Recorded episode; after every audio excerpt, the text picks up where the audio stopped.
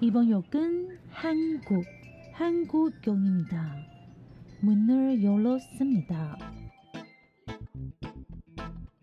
欢迎收听韩国客厅在你家，我是孝珍，我是泰妍。炸鸡买了吗？啤酒带了吗？一起来聊天吧。 안녕하세요，我是孝珍。我是泰妍。哇塞，今天这一集真的不简单，不简单。其实我们已经有透露了吧？ 上个礼礼拜一的节目是不是？不是，是那个之前你在 Po 文的时候就有秀出来，你会讲这个了。哦，真的吗？我有说吗？我有说吗？没有，但是你我现在就是有一种隔离到，你知道，已经不知道是何年何月了这种概念，对不对？拜托你看一下手机好不好？真是的。好啦，我们今天要讲的东西呢，基本上跟一名男子还有他所处的环境有关，是什么呢？我们今天要讲的就是年度大戏，隔了四年，四年对，四年是什么概念呢？大学念完一遍，好，孔刘要出现了。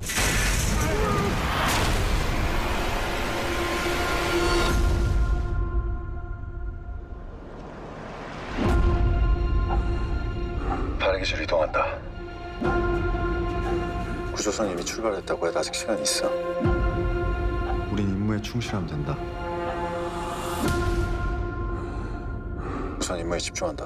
诶，上一次看到孔刘是什么时候？真的就是鬼怪吗？他中间就没有再出现。对，二零一六年的鬼怪， 然后中间他都没有一些你知道小荧幕的作品哎、是对，我们今天就是要先跟你们剧透一下下，就是这个孔刘在 Netflix 的大片《嗯，宁静海》，因为他在平安夜首播。哎，你不觉得他首播的时间选的妙吗？哦，那真的蛮厉害的，因为那时候开始就会是年末的一些那个歌谣大战的时候嘛。我们上个礼上一次录音的时候有跟大家讲过，错，没错，好没错。所以他这次要演一个真的是比较新的题材的宁静海，大家以为会是海边的浪漫的故事吗？错，那不就是海岸村恰恰恰了吗？No，他这一次要去当太空人了。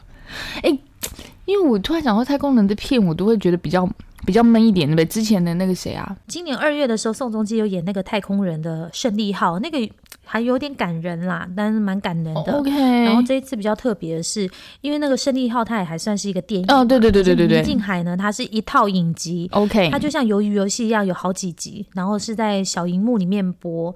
哇，我觉得 Netflix 真的很有钱呢，就是带韩国上太空。我们我们来讲一下呢，刚开始看到预告片的时候，因为大家一定知道嘛，现在已经有试出一些小小的片花了呢。孔刘有几个表情，少珍说很像在失速列车的时候一样。为什么？那看就是一个惊恐惊险剧的感觉吗？应该不是吧？应该就是太空人在太空遇到的一些问题。那我们来介绍一下这部影集改编是导演崔恒勇的同名短片，讲的是什么故事呢？未来二零七五年，哦，好久以后啊，那时候的地球因为全球沙漠化导致资源匮乏，一群精英部队接到了特殊的任务，必须前往被废弃的月球太空站上寻找神秘的样本，然后来拯救全人类的故事。哦，诶，听起来其实剧情我们可以想象到，但是有趣的应该就是他们在寻找样本，然后如何拯救，这个是大家最好奇的吧？对啊那过程之中就会发生一些意外啦，或者有一些什么秘密，好不好？不然就像我们说的，不知道怎么演好几集，等一下我们开始就告诉你它是个影集的，所以不会只有一季，好吗？对 OK，那大家有没有发现这个背后藏着一个概念呢？拯救地球，那拯救地球的这个人，就是被全人类赋予希望的这个角色。原本以前都会是欧美的人，有没有？然后因为大卡斯，但是现在变成谁？变成韩国人的耶。对，现在变成这个是重点去拯救世界。那 那那个太空梭上面一定会挤爆啊，因为你跟我都想跟孔刘去嘛。对，所以我们接下来 就来讲一下说主演的人是谁。刚才已经讲了，一个是孔刘除了孔刘，对，除了孔刘之外，还有裴斗娜跟李准。开玩笑，有裴斗娜这个演技派的，我相信这出剧的在细腻的表情上面就是很大的一个看点啦。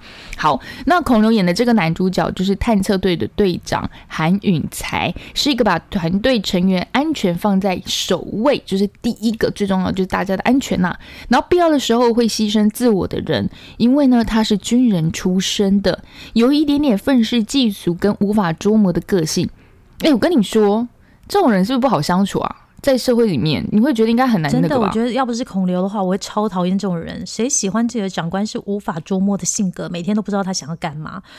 而且你知道吗？嗯就是那个导演本人，他那个时候还跟孔刘说：“哎、你要有一种那种演出反派的效果，亦正亦邪，让观众猜不到你是什么样子的人。”我嘞是怎样？现在这这些 Netflix 的导演都想要毁了毁掉演员。啊，先毁掉李正宰，然后我们上次说《地狱公使》那个刘亚仁，感觉是要毁掉他，那这个又要毁，要毁掉全部人是大家的宗旨，是不是？你在地球上遇到阴晴不定的人就已经够烦了，你现在去太空，然后没有重力，然后跟重力那边抵抗，你老板还阴晴不定，嗯天哪，这也太惨了吧！我觉得这个不是最夸张的，是在太就是如果在平地上面，你还在地球里面陆地上的话，你不爽的话，你跟他说明天我老子老娘不干了，要辞职，啊，你在上面你要怎么办？没办法离开，因为水还没 找到。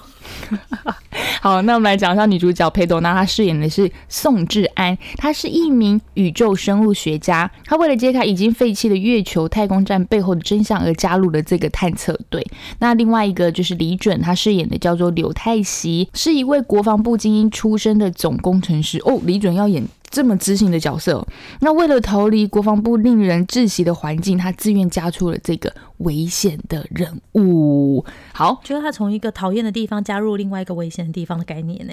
就是不讨厌，但是危险，就是讨厌跟危险，你选一个，这是很很多人就是嗯好很难选择的一件事情。好，那我觉得要来介绍一下这个编剧，对不对？蒲英娇，他就是对援兵、援兵、援兵、援兵、援兵，对，就是援兵，好久以前的那个援兵的一个电影作品，非常母亲的编剧，那一部真的是到现在余韵都还很深。那为什么我们特别想要介绍他？原因是因为他看过蔡明亮导演的《爱情万岁》哦，我没看过哎、我也但他说没看过，是他。因为蔡明亮的片我都不懂。真的，这感觉是哇！他说那个是他在学电影的时候让他留下深刻余韵的作品。天呐，基本上这个我们真的，嗯，那所以林静海会，嗯，哦，高手那感觉好，各位，我们一起撑过前面好几季了，好几季，呢！不是好几集了。OK，然后他有说到了，其实宁静海的导演原本是自己大学课上的学生，哇，这个是一个师生合作的作品吗？酷。然后他对于导演短片版本印象深刻，所以就把导演介绍了给郑云生。哇塞，你上对课的话，你就会被老师介绍给郑宇盛的概念呢，就是对，然后这部片的制作人就是郑宇盛。哇哇哇！我上对课的话，就是可以认识郑宇盛，然后拍我戏的人是孔刘跟裴斗娜，然后投资我的人是 Netflix。天哪！所以感觉这个制作可能这部片本来应该会是走到电影的那种调性吧。对，因为它原本是院线电影，嗯嗯嗯，然后剧本好像来来回回六年的时间，最后花了一年时间决定把它定成是影集的剧本来做呈现。然后有人就说，如果讲到太空的话，应该就是航空迷最喜欢的就是《星际民航记》啊的那一个系列的那种。对，嗯，然后就是都要找一些拯救人类的一些小线索之类的。那我们自己觉得可能不太一样的是，第一个人就不一样，因为大家以为看到这种太空都是欧美嘛，但现在是变成亚洲脸孔。嗯那对于这个欧美人会怎么看，我觉得也是一个关键呐、没错没错。然后呢，像那个《星舰民航记》里面就有很多外星人，有没有没？错是长得很奇怪，因为是各个星球的啦。那 到时候会不会有？那谁要去办？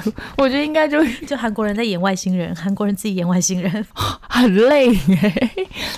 哇，这部片我们现在是用比较诙谐的角度跟你们讲，因为听起来很闷，还是要先引起你们的兴趣。好，那所有这些东西 讲的这些东西我，觉得导演会生气耶。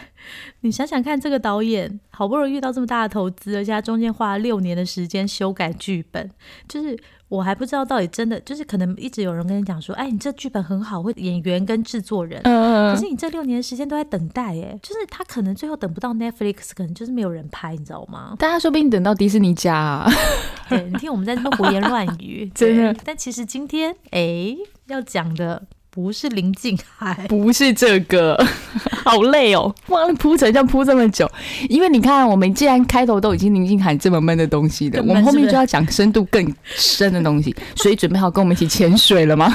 好啦，但是我们现在从剧里面回到现实生活，我们真的要来让你了解韩国的太空。那我们来孝珍讲一下，因为他之前一直很关注的那一个消息。就是呢，现在韩国不只是拍片呢，拍到这个太空片，哎，他现在就要休息了，你知道吗？他讲完话就要去休息了，是不是？我躺着了，对，现在呢，不止韩国呢要拍太空片，在现实生活中的韩国呢，它也是要前进宇宙。然后我们韩国客厅在你家呢，不止包山包海，我们现在也要包宇宙。从客厅到太空舱，大家还记得今年十月底的时候，我们有跟大家分享说，那个韩国试射了一个全自制的韩国自制的火箭环宇号嘛？然后那时候就讲说，好啦，如果有时间的话，就来做做这个环宇号的专辑好了。没想到还真的有这时间呢，因为我在隔离。哎、我我插播一下，那天我们在想做主题的时候，因为刚好有个空档嘛。他跟我说他要写火箭，我心想你你认真，因为这个感觉不是很那个很了解的人，他很难去就没有什么中文资料啊。对啊，然后专业术语这些东西都要花时间，然后他想说他不在隔离这时候做，他没办法做，我说那你赶快去做，然后他去去去去去去，就跟我们老朋友明浩讲说，哎、我们要聊那个环宇号的火箭，然后明浩整个你知道大惊失色，他就说你们真的要聊这个吗？因为我们两个人就是理工白痴，你知道，你知道。你们还，如果你们有去听十月那个时候读报的时候，大家记得吗？那时候我们还说，哎呀，因为他们明年五月要做第二次的发射，不知道会邀请我们去现场看，然后想说到时候就可以在那旁边，在火箭旁边 感受那个火箭升空的感动。然后就我找资料的时候才发现，靠，哎、大家知道吗？那个火箭升空的时候，周边的温度会上升到三千三百度。靠腰，你站在旁边直接烤焦，跟那个稻草烤五花肉一样。稻草烤五花肉还是一千度哎、你 三千三百度。除了理工科之外的一个白痴，我昨天真的是忙到 k 笑了。然后他跟我讲这件事情的时候，我就跟他说：“哎、没有关系啊，那我很靠近你面人是不是会热死。”结果他就说那是火箭，：“你干嘛了？对火箭里面是没有人，那是太空梭。”我就说：“好，我非要，我一定累到 k 笑。”我刚才就跟他胡言乱语。火箭就像是一个就是类似载东西的一个器具，它可以载太空梭，又或者是它就载一颗卫星。那你知道，就是它现在就只是试火箭而已。对，怎么样？我们就理工白痴啊。哈哈哈哈哈哈哦，希望马斯克可以赶快解救我们。然后我觉得更妙的是，电影里面不是都演说，就是火箭升空的时候就按一个按钮，咻，然后它就升空了吗？可哦是，其实实际上不是这个样子的，因为透过这一次资料收集呢，才知道原来火箭升空不是靠那个按钮。大家知道，在那个火箭升空的时候，不是一大堆科学家坐在那个环状的办公室里面看那个荧幕吗？对不对？嗯，其实呢，那时候每个人自己都在盯他自己眼前的电脑，因为眼前的电脑里面会有一大堆的数据跟指令，每个人都要确认每一个环节的数据跟指令都是对的，就是你是要跟电脑沟通，然后才火箭才会进入那个全自动的发射，所以根本就没有那个按钮啊，它就是一个程式语言呢。如果让大家拍那个会议室，可能很多人就已经飞奥了，所以他一定要用一个快速让大家知道我们飞起来喽的感觉。就是真的很感谢做这一次的特辑，就是让我就是哎澄清了很多以前我自己的迷思哦，原来火箭升空的时候是不能站在旁边的。还有大涨知识，因为这个领域真的，如果我们不去做主题，你应该一般不会看到这个新闻吧？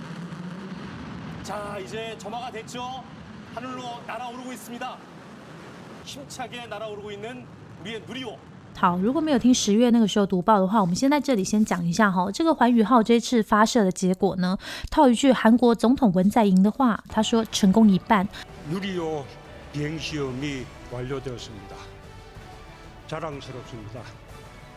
因为火箭呢确实上升到那个预期的高度，大概是离地六百到八百公里的地球的低轨道。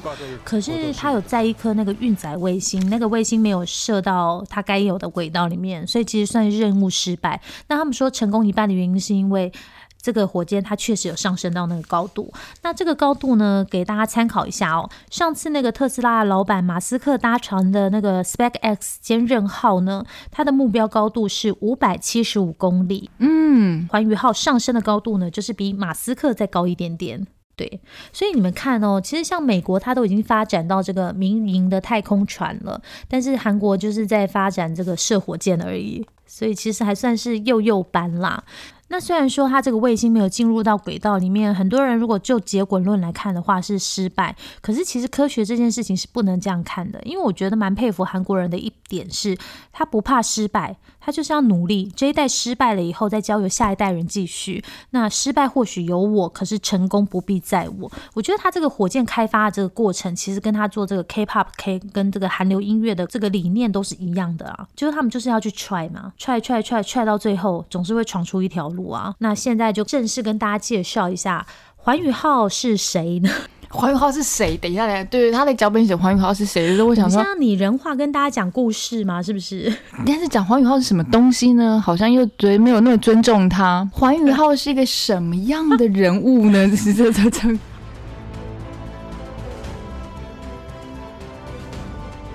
好，这颗火箭环宇号的正式名称呢是 KSLV 二对，一定要念英文哈，KSLV Two，因为韩国的专业科学家们都是这样介绍它的。那它的韩文名称是努力吼。努里这个字呢是韩国的古语，就是比较文绉绉的文言文那个意思啦。那它的意思就是世界。十月份的时候我已经碎念过一次，因为那时候中文世界都把它翻成是世界号，我个人觉得非常的不到位。因为你要文言文干嘛干嘛？最近很多人也开始往环宇号这方向走嘞。哎、你是先知不是，我觉得就是大家都受不了了，就是韩文界厉害的人都出来，就不许这些靠 Google 翻译的人在乱翻了。是不是？那环宇号为什么特别呢？因为它是用韩国技术开发的第一枚运载火箭。那先前呢，韩国其实它也发射过罗老号火箭，不过这个罗老号火箭它是使用俄罗斯的发动器，所以它就不能说是全韩国的技术。但是这次的环宇号呢，它重要性就是因为从研发到做所有的产品到发射，全部都是这个韩国人做的啦。那如果发射成功的话，韩国就会成为全球第七个有这样技术的国家，包括研制过程跟航天运载火箭技术都是由自己一手掌握。但目前他还没有办法排名第七，因为失败了嘛。好 对，再接再厉啦！我觉得一下就是前面已经成功那么多，后面应该很快可以再完成达标了啦，加油！加油！那为什么它会叫做环宇号呢？就对某个程度来讲，对现在的韩国人来说，这个是新广开土大王计划。广开土大王是谁呢？他是韩国史上有一个朝代高句丽的君主。那高句丽的领土在这个广开土大王在位的时候迅速的扩张，成为东北亚史上呢幅员比较广阔的国家。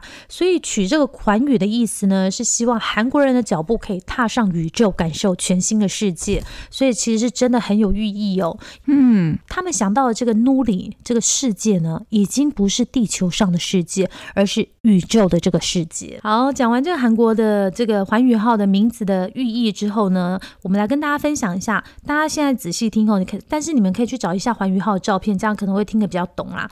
因为环宇号它是由三个部分组成，就像乐高的积木一样，就是你想是三块积木堆叠在一起，然后它们就分为一级、二级、三级。然后一级呢有一个引擎，有引擎；二级有引擎，然后三级就是要最后真正把那个卫星送上轨道那个最顶端的地方。哦，等于是一级、二级，就是为了要保护第三级，让它可以顺利在它降落的地方。就是一级的那个引擎会把火箭推高高，然后在不同的高度的时候，那个一级的火箭就会像开花一样打开掉落，然后下一级的引箭就继续在推。让它往上飞，冲上太空这样子。好了，其实我也不知道我自己在讲什么，我只是看那个荧幕讲给你们听。然后这个环宇号呢，总长有四十七点二公尺，大概是十五层楼高，重量是两百吨。之前我们有介绍过，就是两千八百六十名七十公斤的成人总重量。那最大的直径是三百五十公分，它可以载足足一千五百公斤的货品哦。总而言之，它就是一个庞然大物。那刚刚我不是说了吗？它分为三节。其中呢，第一节有四个推力各七十五吨的液态燃料引擎，那第二节呢，则是有一个推力为七十五吨的液态燃料引擎，然后第三节呢，它推力最小，是推力七吨的液态燃料引擎，那总共的推力加起来是三百吨，这个推力大家就想说是可以把这个火箭往上升的那个。动力，大家可以想一下哈。那我在猜第一集，我刚刚不是说它是四个推力各为七十五吨的液态燃料引擎嘛？就像刚刚说的，因为它要对抗那个地球的地心引力，所以第一集的那个推力是要最大的，嗯因为要把你整个推上空，跟那个地球的地心引力对抗。然后等到太空的时候就是无重力了，所以它就是无重力的时候，那个推力就可以比较小。你要轻巧的微微一推，把那个卫星推上轨道的那种感觉。哦，你形容的真好哎！上面这些都是我自己讲的。今天说的东西都是我们自己讲的。没有，对我希望韩国 NASA 的人觉得我们讲错，可以自己打电话进来，然后我们就可以认识然后我们就可以去那个会议室里面看看火箭升空。对，没错。然后环宇号的发射地点在哪里呢？就是在全罗南道的高兴郡罗老岛。这个高兴郡不容易，它真的叫高兴，全韩国最高兴的地方。哎、这地方好哎、然后它就是在那个韩国西南方的，就是那边有很多岛啦。其实它的附近的附近就是釜山哦。然后那边有一个猫岛，就是它附近有一个猫岛叫爱岛，那边也很漂亮。那一天我有传那个照片给泰妍看，真的满山遍谷的花，非常的美。很多人往美去那边拍照。大家如果要去罗老岛看环宇号的发射基地的话，可以顺便去爱岛逛一下。哎，有人会去吗？这个好像不是一日游会安排的行程，这个很奇怪，两个不同客群。对。然后讲完它的地点之后呢，来告诉大家，来环宇号的妈妈是谁？哇哩嘞嘞，那当然一定就是跟韩国的 NASA 啦，对不对？韩国的 NASA 的名字叫做韩国航空宇宙研究院，哈，那它的缩写叫 KARI。卡里知道叫 Kari 吗？啊，唔知啦。那它的总部在哪里呢？在大田广域市，也就是在中青南道里面的直辖市哦。这个韩国航空宇宙研究院的前身呢，是一九八七年的时候成立的天文宇宙科学研究所，然后在一九八九年的时候改为韩国航空宇宙研究院。大家是不是觉得这个一九八七很熟？嗯，回答吧，一九八七。回答吧，一九八八吧。可恶，我每次那个年份都会记错。对，它就是一九八七黎明到来的那一天的电影里面的那个一九八七哈。那个时候的韩国还是威权时代啊，那那个时候的政权掌权人就是全斗焕、卢泰愚啊。然后韩国那个时候也有美军驻军啊，所以其实要发展航太工业，某种程度上还是要受到限制。因为你们知道吗？如果要投入航太工业的话，意味着什么？就是你可以做卫星、运载火箭、宇宙观光、航空移动，还有宇宙网络。哇，这是一个非常非常非常超科技、超超未来的感觉，对不对？嗯，新 C 给虽然说起步比较晚，因为韩国真的起步蛮晚的，到现在三快三十五年而已嘛，但韩国还是蛮认真在这一块布局。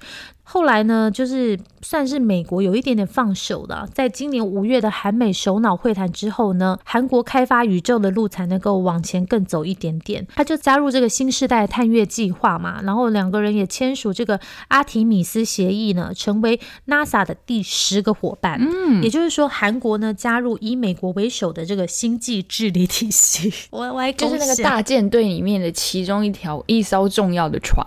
哦，讲的不错哦，嗯，你知道为什么之前会有跟你们分析这一段？因为其实像太空科技这种东西呢，它是可以搜集情报的尖端产业。没错，在那个外太空的那颗卫星，它其实可以监视我们现在正在录韩国客厅在你家，哎，嗨，赶快跟他挥手。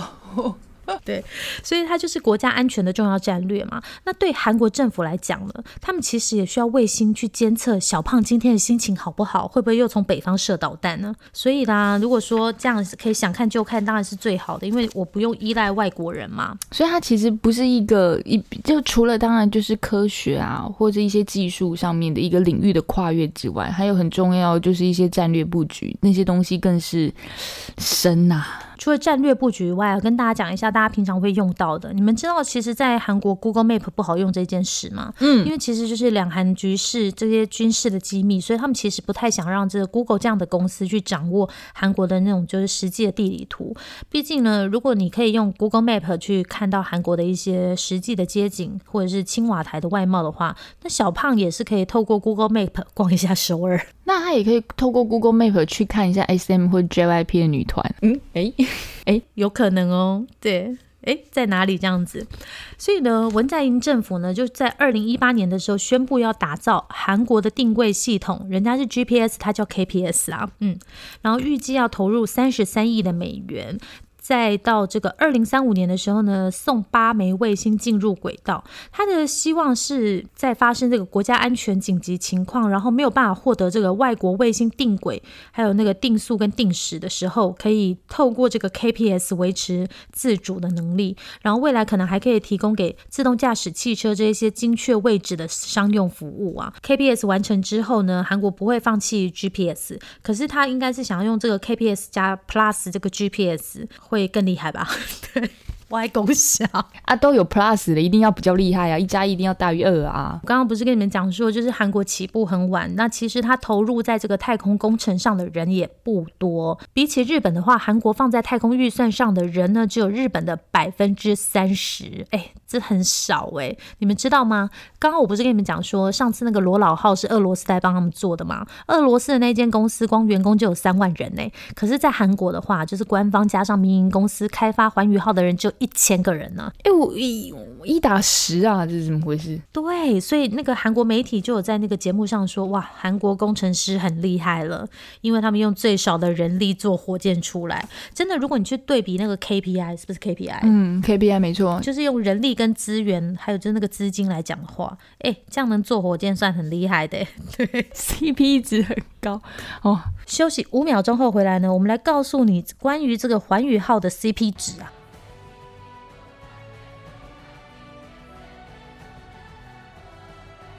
欢迎回到韩国客厅在你家，我们今天要带你上太空，介绍一下韩国非常厉害的首次自制的火箭环宇号。那刚刚前面呢，我们讲到了人力啦，还有一些历史啦，然后还有韩国为什么要做火箭升空的这件事情。接下来我们就要告诉你环宇号他这个人砸了多少钱。诶，对了，这个人我们今天这个人。哦，我知道环宇号这支箭 砸了多少钱。这 这支箭有没有听起来有点嗯好？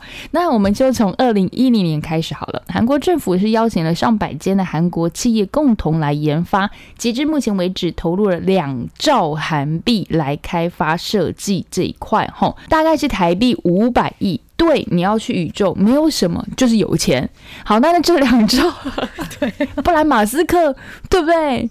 马斯克也是要用钱啊，是不是？好啦，那我们来介绍一下这两兆韩元都是谁来付钱呢？答案是百分之八十是民间企业支付、欸。诶，那有可能你跟我都有可能是贡献这个火箭。我们现在都很喜欢要贡献什么东西。哎、我真的很想说、哎，韩国民间企业好有钱哦。可是啊，我们就要讲一下，这民间企业就负责了一兆六千亿元。那如果当然啊，你投入更多人力还有资金，应该就会有更大的效果。因为我们刚刚有讲到嘛，其实韩国是用一千个人参与这个计划，但国外随便都是上万起跳。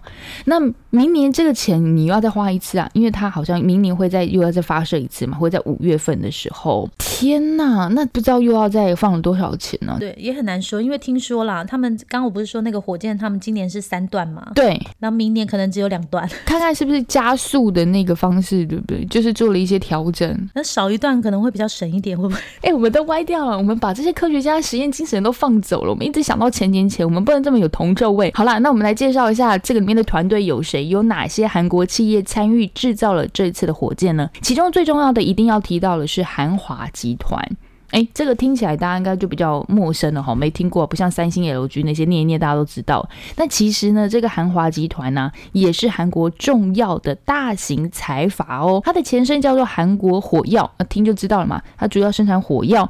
那后来呢，它跨足了金融、保险、酒店这一些有的没有的，有的没有的是孝真写的。二零一四年十一月，二零一四年十一月二十六号的时候，韩华集团以一点九兆韩元收购了三星旗下的的化学还有国防公司。好，这一步应该就看得出来，它就是要跨到航空的一个航太的这个企业相关领域。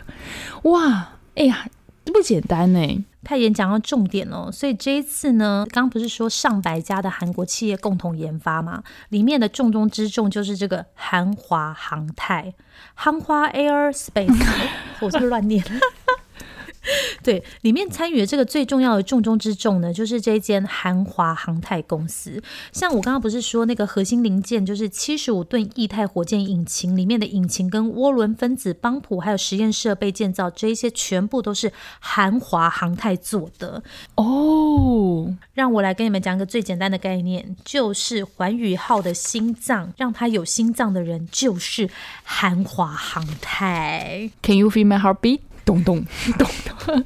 你顺便预告一下我们下个礼拜的主题呀、哦，突变是这个很经典吧？这句话是不是？也是，哎、我跟你讲，要做这个引擎真的不容易耶。韩华航太前期开发就花了十六个月，然后经过十多次的设计变更，然后光试验就经历了二十次，才解决那个燃烧不完全的问题。因为引擎你要燃烧完全，然后才能够这样啪送它出去嘛。我来跟大家分享一下。你们知道吗？韩华航天的工厂是在昌原，昌原是在釜山附近哦。这些韩华它的个工程师有多辛苦？首先，他们得先在昌原组装好这个火箭的引擎之后呢，再把这个火箭送到全罗南道的高性测试。然后每次去呢都要测试两次，然后测试完之后呢，再把这个引擎搬回到昌原清洁。你只要有一个零件或是管线不对，所有的程序通通要再来一次。哇，从昌原开车到这个高兴单程就要两个半小时。更何况你是要带这么大的引擎，那你就不能开得很快啊！觉得工程师真的很厉害。如果你们有去看那些就是环宇号里面的那些管线的话，真的密密麻麻。我就问敏浩说，为什么他们都不会接错？然后敏浩给了一句非常经典的话，快快快快快！他说：“因为他们是工程师。因为敏浩敏浩这一方面是比我们了解多，所以我们有请教他一下。因为他不是理工白痴。对，然后像这个，刚刚我不是说他们要测试那个引擎吗？光引擎的个别测试，他们就测试了一百八十次，然后四台加在一起的这个发动机的组装的测试，今年就测试了三次的燃烧试验。你知道这个燃烧试验是跟那个火箭升空的时候，你知道三千三百度的那个环境是一样的，所以他今年就烧了三次的三千三百度、欸，天啊！但是他们是真的很靠近的去测试吗？我觉得真的好可怕哦，危险危险！对，所以说一不小心就可能会爆炸，所以他们才会选那个在高兴郡的海边嘛，因为方圆一点八公里都不可以有人进去，太危险了。然后除了这个韩华航太之外呢，另外一家很重要的公司是什么呢？主要生产民用军用飞机还有这个卫星的韩国航空宇宙，叫 KAI。他们也是从这个二零一四年开始参与环宇号的这个计划，负责管理三百多家企业提供的零件还有组装作业。对你没有听错，环宇号的零件跟组装作业是由三百多家企业来做的。然后他们也负责生产第一节火箭的燃料罐跟氧化剂罐。我们再介绍一家大家一定知道是什么集团的，他也有参与这次环宇号。这就是现代集团，大家知道，其实现代在重工业这块是比较有琢磨嘛。我们之前有说到造船啊，我觉得他们很有心机耶，因为你知道吗？他们就是等一下太妍会跟你们讲，他是做外壳，他直接在外壳上面打现代重工业，所以呢，做心脏呢包在那个壳里面的韩华航空呢，大家看不到，就我们告诉你，你才会知道哦，原来它这么重要。但是大家上去都被外观给骗了，所以结论呢，你不一定要做心脏，但你一定要帮他穿衣服，对不对？因为大家都只看到外壳嘛。因为我们再补充说一下，刚刚说的那个现代重工，怕大家听不清楚啊，它是主要负责做那个火箭的发射架，还有那个太妍讲的那个壳。好，那现代集团的另外一个子公司是现代乐铁，它是专门生产铁路的列车还有军事产品。然后呢，像是那个什么香港地铁东铁线的现代列车就是他们家的产品。他这次也有负责，他负责是协助就是测试那个环宇号的燃烧实验。所以它这里面其实大大小小真的是韩国非常。知名跟真的是很专业在这一块的人，我觉得好厉害哦。等于说韩国厉害的那些企业全部都哎，那为什么没有神送啊？神送可能是对接吧，可以发射了吗？可以发射那个手机啊，也可以发射。那 Kia 做什么呢？Kia 就是把火箭从昌原载去高兴郡的那台车，烂整个里面全部都是满满的韩国恋。好啦，我我们来跟大家讲一下小总结，就是在这一段小总结，我们只是想告诉大家，这一颗火箭本人真的是倾尽全韩国的力量。原本呢，其实韩国是由政府主导韩泰事业的，可是呢，他就是这几年就是决定把他们拥有的这个运载火箭的技术全部转让给韩国的私人公司，因为他说希望可以帮助这些公司在黄金 Golden Time 的时候打入这个不断扩大的全球航天宇宙市场。我真的要说，我觉得这些韩国人哦，搞这些事情的方式都一样。你们还记得 K-pop 吗？也是由韩国政府先花钱。钱，然后做出一点成绩之后，他就是对全部都给那些民间开始弄。嗯，没错没错，因为企业之间会互相可能会有竞争或者什么啊，或者配合，可以让它更快速。因为如果到政府的话，我觉得很多什么层层关卡的一些审核啦，巴拉巴拉巴拉巴拉巴拉的。你看这么多的一些就是韩国重要的公司参与，还有一个很重要的事情，大家有发现吗？就是他没有让任何一家。企业垄断太空技术哦，韩华做心脏，然后现代重工做外科啊，不是一个人把所有的好料全部吃走，而是每个人都可以分一杯羹。我有另外一个想法是，好像应该也很难有一家公司可以完全垄断嘛，因为这火箭真的是浩大的工程呢。马斯克放在哪里？马斯克，Space X，喂，call 一下。可是我觉得马斯克应该很多东西也不是他们的，就是不可能全部都是他们做，但是可能他们最有关键或是组装或是这样的。或者是像现在公演一样，外面打马斯克就好了。也是哦，好，好，休息五秒钟后回来呢，我们要跟您介绍一下做环宇号的人。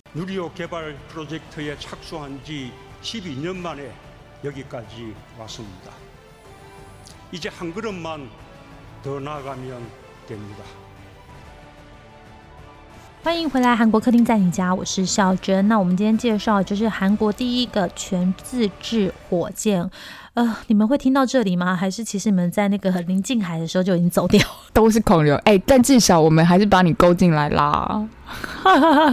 好了，帮我们按一下下载啦，谢谢。破六万就靠你们了，好不好？快嘞，快了，真的快了！我今天都把六万的庆祝的东西做好了，拜托，让我们。搭乘着环宇号上太空吧！上太空破六万，耶！好啦，现在要讲的就是做环宇号的人哦。这个我是找韩国媒体的资料，所以不知道说中文世界有没有，可能比较少吧。那。韩国的这个全自制火箭环宇号计划呢，是从二零一零年启动。有一位被韩国的平面媒体金乡新闻称为“韩国火箭之父”的韩国航空宇宙研究院自制火箭开发事业部部长高正焕，他就被称为是韩国火箭之父。他是在二零一五年的时候接下这个开发火箭部的部长的位子哦。他是一名科学家，曾经在首尔大学跟德克萨斯的农工大学学习这个飞行力。力学跟控制学，在两千年的时候加入航太队伍。那他的目标也是只有一个，希望可以让这个韩国火箭上太空。我觉得他的几段访问都蛮有意思的，可以透过科学家这个眼睛来看事情，来跟大家分享一下吼。在二零一八年的时候呢，媒体呢就请他评价一下，哎。你说一下这个韩国现在自制火箭的技术水准如何呢？然后我们这一位高部长高正焕部长说，精准的说，现在一点技术也没有，因为连一次火箭都还没有发射啊。就啊，就是也是哦，科学家讲话真的很精准哦。因为其实那一年的年底，韩国才刚刚要试射火箭而已。我觉得他讲话算是蛮老实的。然后后来呢，他又被问到说，哎，那你一开始的时候是怎么看待这个火箭成功发射的几率？然后他就说，因为在二零一八年的时候，一级火箭试射成功，就是你知道，在这个正式试射之前，要先试射。刚刚不是说他那个火箭有三段吗？他就是先射那个一段第一段的火箭试射看看这样子，然后很多人就说我们已经累积了这么多的数据啊，在真的发射的时候一定会成功。可是其实他自己那个时候还是不敢百分百的确定，因为有些时候很多在地面上模拟呢是没有办法验证的，所有的事情一定要飞过一次以后才能够确认。那就像这一次就结果论来说哈，其实环宇号没有成功，我们刚刚一开始就已经说了，因为它。算是任务失败，他没有把那个卫星送到轨道里面嘛？可是呢，环宇号呢就像是试飞的概念。如果今天我要透过飞行来验证一百件事，那我现在已经确认了超过九十件事了。嗯，失败为成功之母，你开始飞行呢就是成功的第一步。其实我觉得，就是透过这个访问是想要告诉大家，你不要去想说这件事情你会成功还是失败，你先去做，就像你要创业一样，你先去创业。可是你要先想清楚，你是不是真的是有兴趣的啦？那一旦做下去是要投入很多心血跟精神的。对对对，你就是从做中学啊。然后呢，记者也跟他聊到说，其实，在开发的过程中呢，什么是最辛苦的部分？这样问他以后，他想了一想以后就说，嗯，让他觉得最辛苦的就是这些只以结果论来下结果的人。我我跟你们说，这点真的很韩国。以前金妍儿就有说过，如果他拿的是第二名，没有人记得他。在韩国就是一定要拿第一。他其实高部长这句话跟金英儿是有异曲同工之妙的，就是说只有成功大家才会欢呼，但是如果失败的话，不会有人鼓励你，而是不断的批评。高部长就说他记得在上一部那个火箭罗老号发射是到第三次才成功嘛，那他前两次都失败，一试射失败，他们那个预算就被砍了三分之一，耶，三分之一非常非常非常多的钱哎。你砍他，你是要让他让他再去拖延那个成功的时间吧？因为他那个都是要用钱垫出来的啊。对啊，然后他们就是要去终极嘛，所以有一天他就去国会解释这个火箭发展项目，结果这个科学家就是站在那边被国会议员骂而已，因为国会议员就骂他说：“哎，你们是不是花了这么多的钱只会失败？因为。”就是罗老号前两次发射失败，结果让预算减少，所以也连带让这个测试火箭的安装设施大大拖迟，是不是？我觉得他讲的这个话，大家听听啊，真的是我觉得我蛮受用的，因为他说，其实太空开发就是在一连串的试验跟错误中找答案，然后科学家呢就是要在失败中学到技术，他们不会犯相同的错误。在这种累积错误中寻找跟记得的这种过程呢，其实跟结果一样重要。要让火箭飞上天，不只要花很多钱，还要经历很多惨痛的失败。然后，可是这个事情是一定要做的，因为这是一个关于国家安全跟未来的战略。所以，生于科技大国的韩国当然是没有办法放弃啊。以前有一本书叫做什么？别闹呢，费曼先生那本书也是很多人喜欢看，因为他就是科学家在看事物，真的是不太一样诶。因为我觉得他们强调验证的这个部分，真的比较理性吗？你你凡事只是结果论的话，你就会忽略那个过程中你累积的经验，可能会让你那个结果更好。就是你一开始设定到达的目标可能是 OK 八十分就好，可是你在这个失败过程中不断不断不断修改之后，你可能之后是满分哦。我还蛮认同，我觉得这好像用在企业上面应该也蛮蛮能说得通，尤其是行销吧，因为行销的那个达到的结果是很难马上在那是被量化的，但是行销不是大家都说那是公司最烧钱的一个部门吗？所以很多部门是不喜欢这个部门，然后就大家你们在花钱，我们再赚给你们花，然后做出来了活动看起来是顺利完成了，但是实际上有没有帮公司达到一些 KPI，那好像又是另外一回事。没错没错，而且这些科学家是真的非常的辛苦。刚刚有跟你们讲嘛，就是那个韩国的 NASA，他上班的地方是在大田，然后这个高部长家呢也在大田。他之前过什么样的日子，你知道吗？两天在大田，然后三天要到高兴郡的罗老岛。哎，你们知道这两个地方就是单程啊，就要开三个半小时。哎，他每每周都要这样开，来回这样开哦。然后在那个环宇号发射前六个月呢，就是大家都要多待在那个罗老岛，只有周末才可以回家。那除了这个空间移动很累之外，其实心理跟脑袋的那个压力也很大。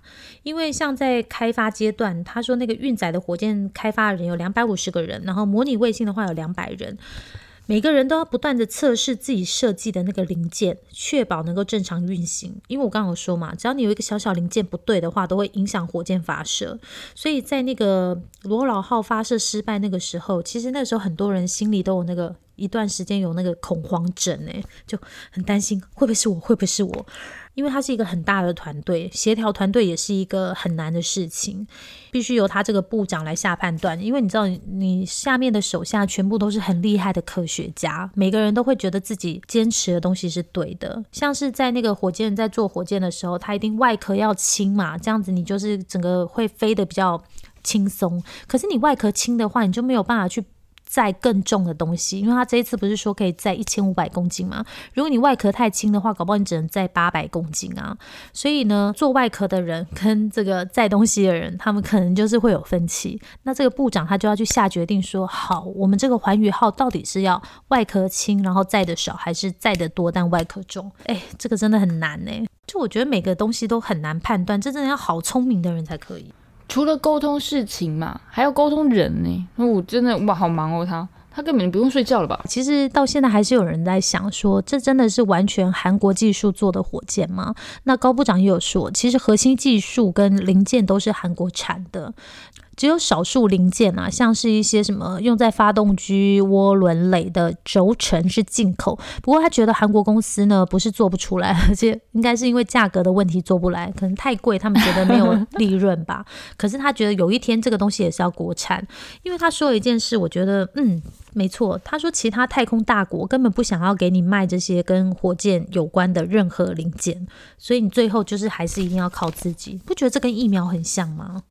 哦，好，哎妈，这个蛮蛮有趣的，嗯嗯。然后最后呢，跟大家分享一下哦。说实在的啦，我觉得相比一些已经开始送人到太空、送人到月球去的大国来讲的话，韩国这个比较像是半家家酒，因为他还在做火箭嘛，对不对？可是其实我觉得看他们就是慢慢一步一步从小开始努力，还是就是怎么讲，蛮受启发的。因为你看他的资源那么小，可是他也在试图想要去成为全球第七大，有办法。把火箭送上太空的国家，而且他着眼的还有那个，就是以后可能东南亚的人都想要发射卫星的话，都可以到韩国发射，不用再去俄罗斯啊。嗯，而且就是韩国跟东南亚那边其实有在布局很多东西，说不定靠过这样的关系又可以拉近一些距离。希望我们今天讲的这个环宇号大家听得懂。对，就后来他们只。只最后只记得哦，那个宁纪还要上了哦。嗯，好啦，也是可以啦，反正我们是本来就是走轻松娱乐派的嘛。嗯，然后下一周呢，我们就会告诉你们，哎，唱一下他的歌啊。Can you feel my heartbeat? Heartbeat. 嗯，哎，那那那，这是我第一个可以想到，你想到的是什么歌？他们歌的话，Put your hands up, Put your hands up，是是，但是人家都不是靠这两个逆袭的，好不好？逆袭的那首歌是乌里基布罗卡加，为什么这首歌会红啊？我真的不懂哎。那你就要听下一集啊！拜拜。